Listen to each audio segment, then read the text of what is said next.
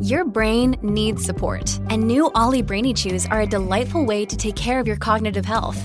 Made with scientifically backed ingredients like Thai ginger, L-theanine, and caffeine, Brainy Chews support healthy brain function and help you find your focus, stay chill, or get energized. Be kind to your mind and get these nootropic chews at ollie.com. That's O L L Y.com. These statements have not been evaluated by the Food and Drug Administration. This product is not intended to diagnose, treat, cure, or prevent any disease.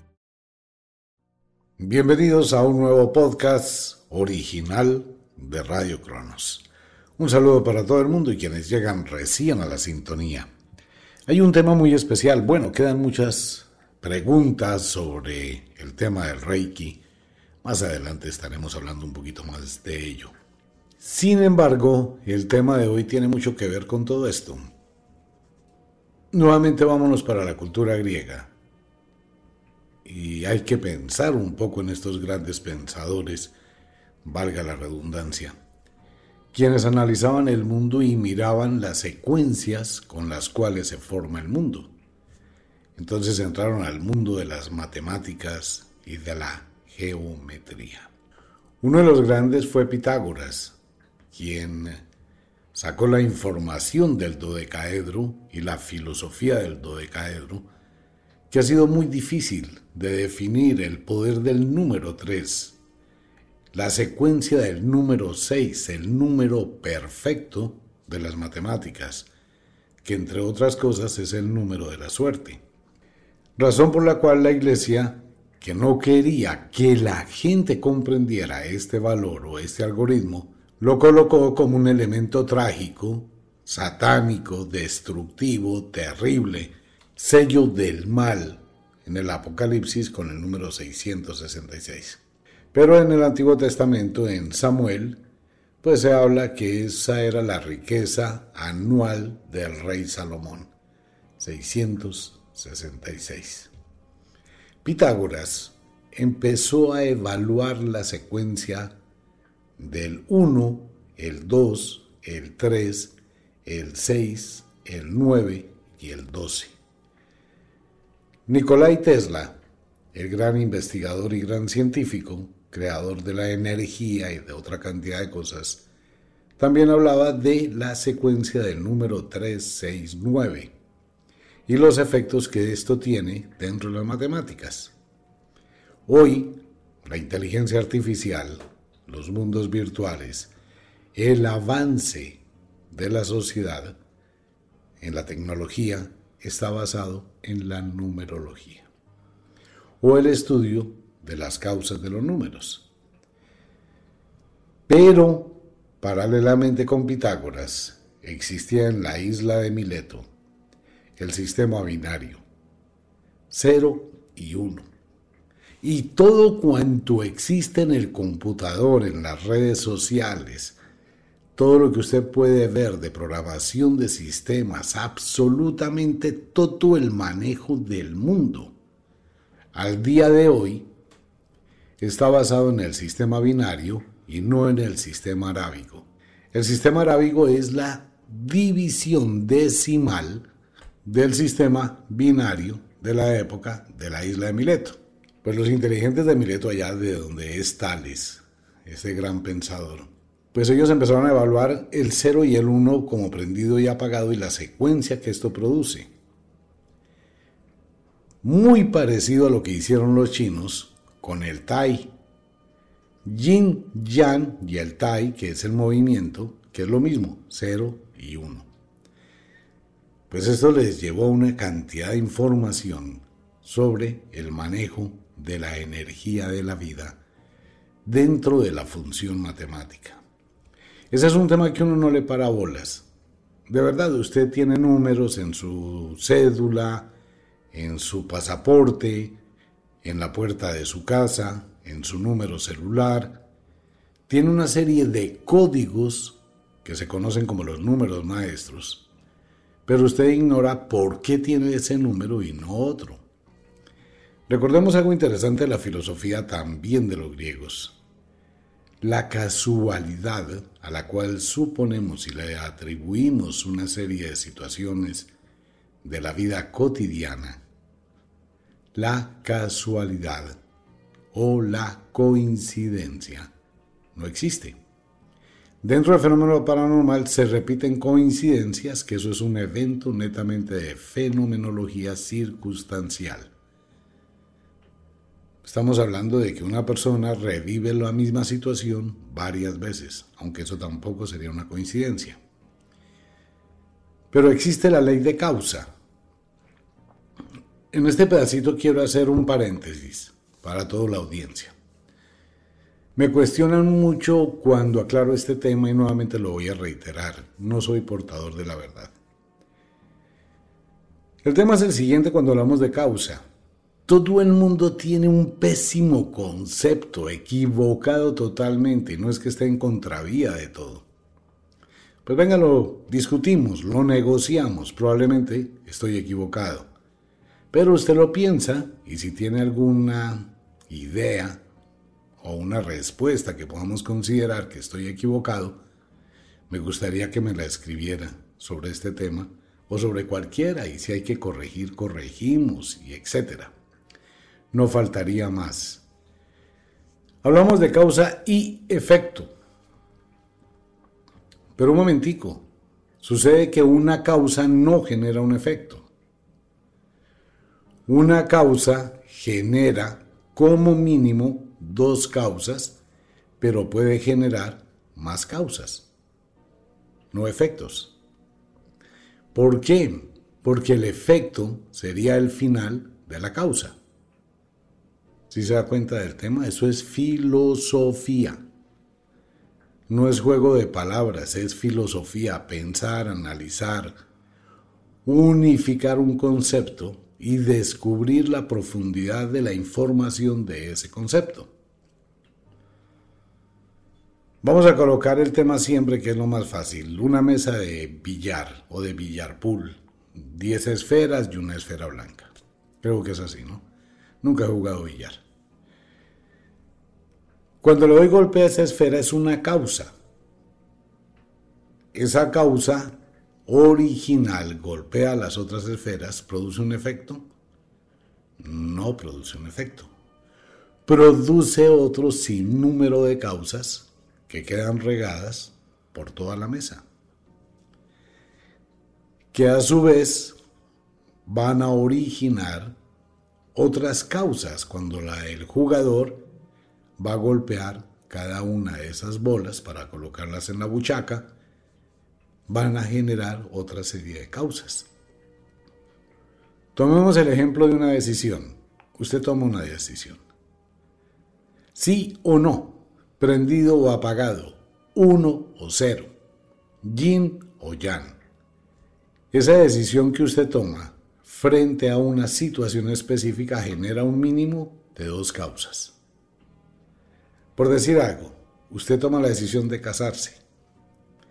Al casarse va a generar una causa, que ya no es soltero y que va a tener que convivir con otra persona.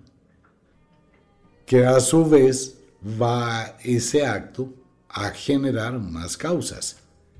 La familia de ella se une con su familia, los suegros se integran, los concuñados se integran y empieza a crecer una red de las causas que se originan a partir del momento en que usted dijo sí. El no, que en este caso sería lo apagado, no genera una causa si no mantiene la causa que existe. ¿Me hago entender? No me caso, ok, sigo como voy. Por eso la negación en este tipo de causas siempre va a primar sobre la afirmación. ¿Por qué? Porque la negación nos permite tener cuidado en la decisión que voy a tomar. Es el acto de pensar. Cuestión que todo el mundo durante esta temporada en que están pasando tantísimas cosas debe tener muy en cuenta. ¿Qué dice?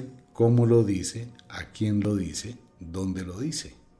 Porque cualquier acto que usted ejecute va a generar una cantidad infinita de causas. Muchísimas, como un juego de ajedrez. A propósito del juego de ajedrez, les voy a colocar un ejemplo. Pero esto es para que usted lo haga en su casa. Puede utilizar Excel si quiere. Es bien interesante. Hace muchos años existía un rey muy buena gente, interesado en la guerra y en las estrategias de la guerra. Y de pronto a él le interesaba mucho conocer eso. Llegó un campesino y le dijo, mi rey, tengo un juego. Y el rey le dijo, me interesa. Es un juego de estrategia y de guerra. Donde no vamos a matar a nadie, pero vamos a probar cuál de los dos es más inteligente y mejor estratega. Entonces el rey le dijo, bueno, miremos. El campesino le enseñó a jugar ajedrez. Ocho peones, dos torres, dos caballos, dos alfiles, un rey y una reina. Ese es mi ejército. Usted tiene un ejército exactamente igual al mío. No hay más, no hay menos. Cada peón que logre llegar a su frontera se convierte en una reina que tiene muchos poderes. Y las piezas se juegan de esta y de esta manera.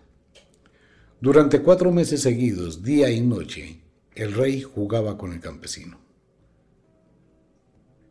En algunas ocasiones ganaba, en la gran mayoría perdía. Pero empezó a darse cuenta que el ajedrez le mostraba la capacidad de analizar, pensar, ver jugadas más adelante. Y este campesino, muy buena gente, le dijo, mi señor, vamos a jugar ahora ajedrez mental. ¿Usted ha jugado ajedrez mental alguna vez? ¿Alguno de los oyentes? No tenemos un tablero de ajedrez aquí, pero se requiere de visualización. Con un poquito de práctica uno puede jugar ajedrez, sin el ajedrez. Digamos que tengo las blancas, si yo juego peón 4 rey. Si usted sabe jugar ajedrez en su mente, estará mirando que mi peón está en la línea del rey y en la casilla número 4, hacia 8, que sería mi meta usted tendría la casilla 0 o 1 y también hacia la casilla 8, que sería mi meta. Usted tiene muchas alternativas. Peón 3 torre rey, peón 3 torre reina, caballo reina, alfil reina, rey, reina, caballo rey, alfil rey. Cualquiera de esos peones puede mover a cualquier casilla. A la 1, a la 3, a la 4 pero como es una jugada neutra, usted jugará algo de respuesta similar, que puede ser caballo 3 alfil rey, que puede ser peón 4 rey, que puede ser peón 3 torre dama, esperando un ataque con alfil, etc. Jugar ajedrez mental es un arte de visualizar. Al principio es un complique. Primero, pues hágalo una jugada por una jugada, vaya aprendiendo a conocer las piezas a ver el ajedrez en su mente, a dividirlo en ocho partes. Eso es muy fácil. En alguna ocasión se jugaron rondas, que era jugar cuatro o cinco chicos de ajedrez mental con cuatro o cinco personas diferentes. Es un arte. No, no lo hice yo, nunca. Para eso se requiere mucha visualización. Pero sí conocí personas que lo hacían. Entonces el rey pues se entusiasmó tanto con el campesino que le dijo, hombre, yo soy el rey, pida lo que usted quiera. Estoy dispuesto a darle por esto lo que usted pida. El campesino le dijo, cuidado mi señor, porque pueda que no pueda cumplir su palabra. Y delante de todo el mundo el rey le dijo, soy el rey. Quiero un reino, le doy un reino. ¿Qué más quiere? Pida lo que usted quiera. El campesino le volvió a decir al rey, ten cuidado con lo que ofrece, señor, porque probablemente no puedas cumplir. Eso hizo que el rey se sintiera retado, desafiado, y lo obligó a que le dijera. El campesino le dijo, mire, vamos a hacer una cosa, mi señor.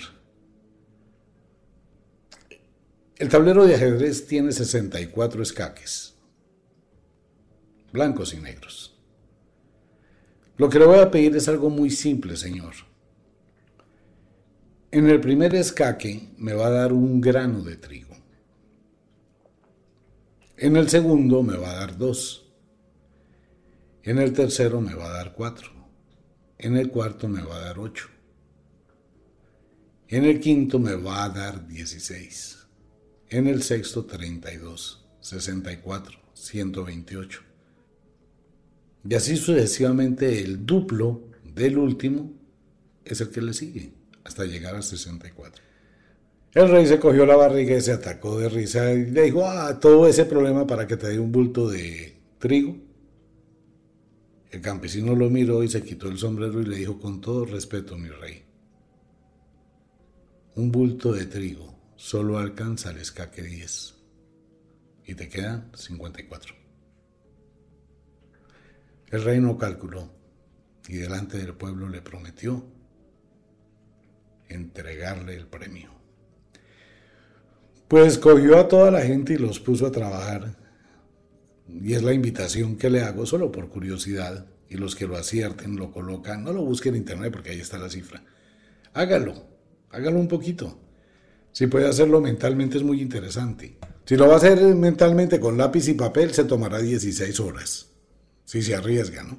Pero lo otro hay una fórmula en Excel que es muy fácil de hacer y ya. Entonces llegaron los sabios, como a los 20 días, y le dijeron al rey, mi señor,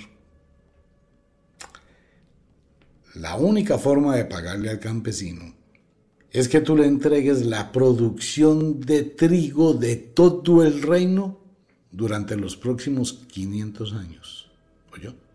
Sin derecho a que usted se gaste un grano de trigo.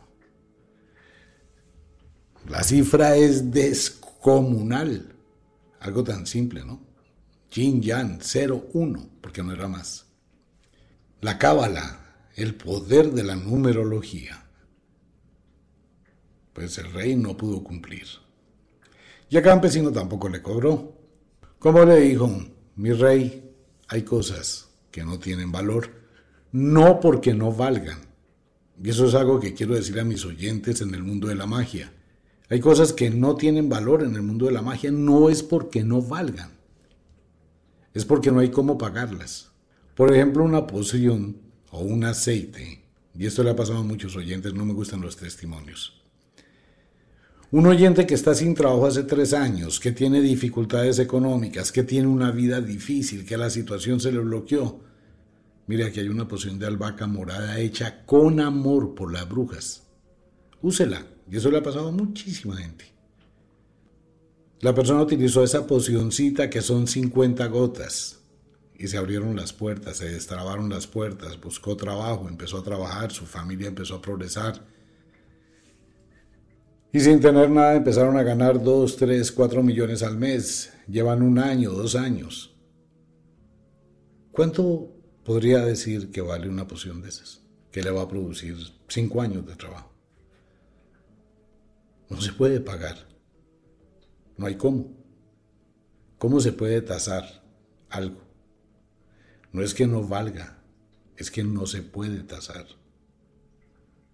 O la felicidad, o el bienestar, o el alivio. Pues bien, eso era lo mismo que el ajedrez. La numerología a la que nosotros estamos acostumbrados es una numerología del azar, el 99,9% de las personas quieren números de la suerte. Nosotros les damos cábalas todos los días y hay mucha gente que acierta. Pero muy pocas veces nos detenemos en el estudio de los números. Si usted aprende el estudio de los números, va a aprender el significado profundo de las secuencias que rigen este mundo. Y va a aprender algo muy interesante el sistema binario, cómo se transforman números decimales en binarios, cómo se transforman binarios en números decimales, cuáles son los números maestros que rigen su vida, tomando toda la información numérica que usted tiene, su pasaporte, su cédula, todo lo que usted tenga de números, la dirección de su casa, cuál es el número maestro que rige su vida y qué influencia tiene. Cuando decimos la palabra numerología, es el estudio de los números. Ahora, ¿qué pasa con la cábala? Pues nosotros le damos cábala a mucha gente, pero llega el descaro de muchas personas que escriben, Omita, yo quiero que me dé la cábala, quiero que me diga cuándo va a caer el número y con qué lotería va a caer. Y si puede hacer el favor y me lo juega. Es que hay un... En serio, no lo digo por molestar. De verdad, es que hay personas que les gustan mucho los atajos y el facilismo. Volvemos al mismo punto. Si usted nunca ha administrado un millón de pesos, 10 millones de pesos, y no sabe producir y no sabe administrar, ¿qué le hace pensar que tener 100 millones puede administrarlos? Eso es un lío, ¿no? Ok, el tema de la numerología es una filosofía muy profunda, mágica y llena de poder, sí. Entonces lo que nos permite conocer los ciclos de cambio esto le serviría muchísimo a toda la gente que hace negocios con divisas, porque son secuencias binarias. ¿Qué va a subir y qué va a bajar? Es así de simple. Si usted conoce el código de los ciclos, cuándo suben, cuándo bajan, cómo se mueven, empieza a descubrir los patrones que lo forman. Es como el número áureo, que ahí está escrito en la cábala. La secuencia Fibonacci. Ahí está escrito en la cábala cómo funciona esa secuencia de Fibonacci. La secuencia Fibonacci, quien la conoce, conoce todos los ciclos. Coja los últimos números de la lotería, los últimos 15 números. Empiece a buscar el patrón. Pero no lo busque ahí. Comience a mirar este patrón con la fase de luna. Ah, cayó el número 4 en cuarto menguante. Venga, miramos al otro cuarto menguante cae en 2, cae en 4, cae en 1. O sea que en cuarto menguante están cayendo los números mínimos. Los números no tienden a repetirse tan rápidamente. Solo hay un ciclo donde se repiten. Entonces empiezo a tener un patrón. Si es que quiero eso para el azar. Pero puedo casi que garantizar que una persona que conoce la cábala no va a desperdiciar ese conocimiento mirando cómo va a ganar una lotería de vez en cuando, sino va a estabilizar su vida. Pues bien, el libro de numerología y cábala nuevamente está en Wicca para quienes lo quieran y quieran aprender. Eso forma una parte impresionante y necesaria de la escuela de la magia. Ayuda a identificar muchas cosas de acuerdo con los números maestros que tiene usted y tiene una persona. Hace muchos años me metí en un lío cuando hice un ritual de las monedas en el banco. Este ritual se hace cuando hay crisis económica, cuando hay falta de trabajo, cuando hay una situación complicada y mucha gente me lo estaba pidiendo. Hay un momento muy especial para hacerlo y este es el momento. No se puede hacer siempre. Entonces, por la misma cábala y por el mismo sistema numerológico. Este ritual que consiste en llevar unas monedas, hacer determinadas cosas en un sitio donde haya dinero, depositar ahí la pobreza. Todo el mundo va a depositar plata al banco como riqueza, ¿cierto? No. Usted va a depositar monedas en el banco como pobreza. Pero no va a ahorrar la pobreza, va a regalar su pobreza al banco que tiene mucha plata. Entonces usted deposita esa energía en el banco. Eso es una causa. Hay algo que tiene que hacer muy bien hecho cuando salga del banco. Hay que salir de espalda. Hay que hacer bien hecho el ritual. No vaya a hacer algo si no conoce el ritual, se lo digo. Pues ese ritual se lo vamos a regalar con el libro de la cábala numérica. Vale la pena, es muy, muy genial, solo se puede hacer una vez. Omitar yo lo hice hace muchos años. Pues usted mira si quiere repetirlo, pero si está bien y su vida ha mejorado, no lo haga porque va a alterar las energías que ya tiene. No presione la codicia. La codicia siempre lleva a que el saco se rompa. Entonces, ¿qué hacemos? Hacemos el ritual, y deposito, siembro, dejo allá mi pobreza. Y cuando salgo, salgo con la energía del dinero. Aclaro una vez más, la magia no produce plata de la nada. Sigo insistiéndole a la gente que deje de botar plata en consultas.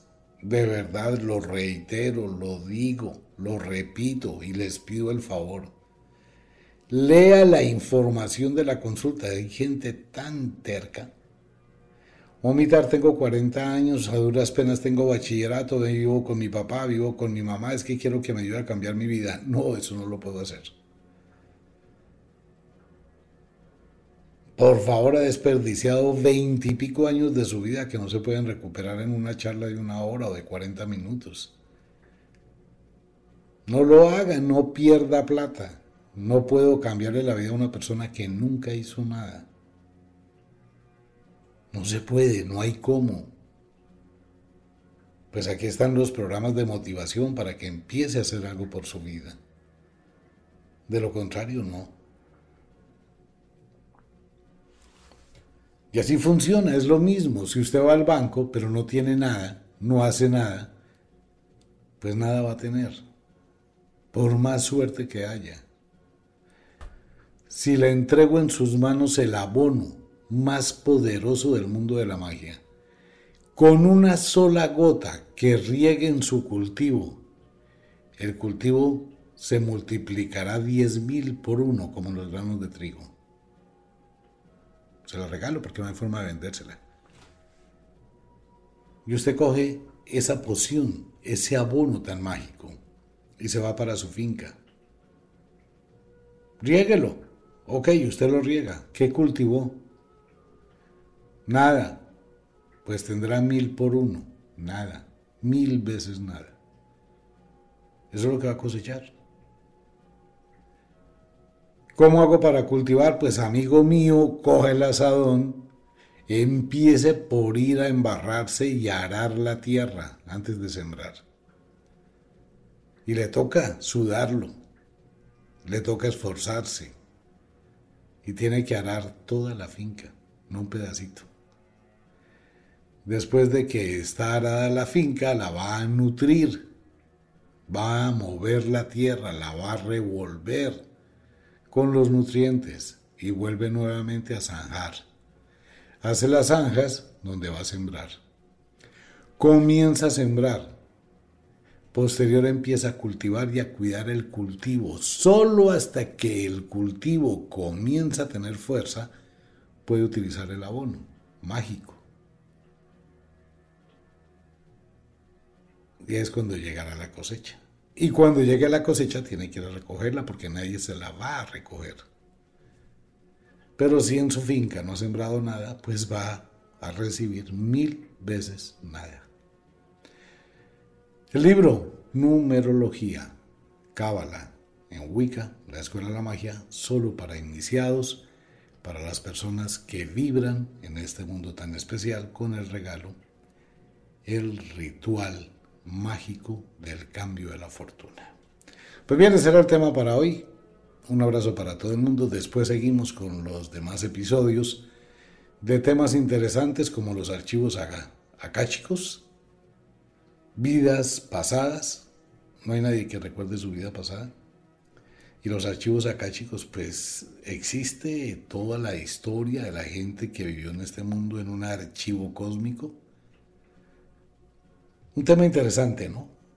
Bueno, a ese tema va unido de la mano algo que me llama mucha gente a preguntarme.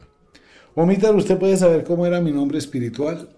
Sí, claro, yo le puedo decir su nombre espiritual, pero le vale un millón de pesos. No importa, Omitar, yo le pago un millón de pesos porque me diga cuál es mi nombre espiritual. Ok, su nombre espiritual es Otiup. En serio, sí, así se llama el espíritu que usted tenía su espíritu se llama Otiup. Y para eso le pagué un millón de pesos. Bueno, usted quería un nombre espiritual. ¿Y para qué me sirve? Pues para que se identifique en el espíritu. Eso es un carretazo, la cosa más tenaz, ¿no? ¿Sí o no? Piénselo por un momento, ¿cómo diablos un espíritu va a tener un nombre? ¿Usted cómo va a tener un nombre espiritual? ¿Cómo? Hay que usar la lógica de verdad, pero por favor hay que usar la lógica. Entonces vamos a hablar de esos famosos archivos acá, chicos, y otros temas por ahí. No es una verdad porque no tengo ninguna. Necesitaría de 20 mil millones de vidas para tener una verdad.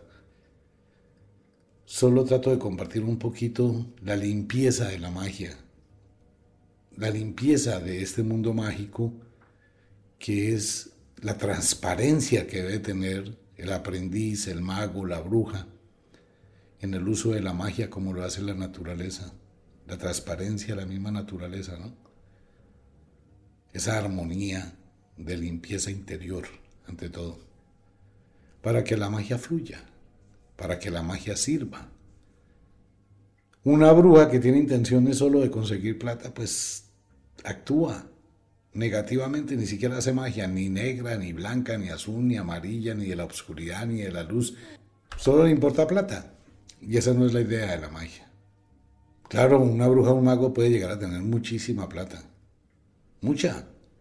Pues imagínense si un mago o una bruja llega a tener sus personas con las cuales trabaja. Al principio tiene una, luego tiene tres, luego tiene diez, luego tiene veinte. Si hace un buen trabajo, esas veinte personas van a estar al lado de esa bruja o de ese mago durante años. Va a tener una estabilidad económica y su vida va a estar tranquila. Ahora, dependiendo de lo codicioso o codiciosa que sea la bruja o el mago. Pues si quiere más plata, pues trabaja más, si trabaja bien y hace las cosas bien hechas, pues la plata llama plata y puede crecer todo lo que quiera. Pero una bruja de verdad, un mago de verdad no viven por la plata. ¿Por qué? Porque saben que esto es efímero, temporal. Aquí no se tiene nada, nunca se tiene nada. Todo es prestado y algún día hay que devolverlo. Pero lo que uno se lleva es ese poder en el espíritu de ayudar a otros. Bien, los invito el libro de Cábala. Como de costumbre, el inexorable reloj del tiempo que siempre marcha hacia atrás nos dice que nos vamos. No sin antes decirle que de verdad los queremos cantidades alarmantes, los amamos muchísimo, de verdad que sí. Les enviamos un abrazo francés, un beso azul, a dormir, a descansar, a entrar al mundo de los sueños. Si es de noche, duerma, descanse, relájese. Si es de día, trabaje, pero trabaje con inteligencia. Nos vemos. Ciao.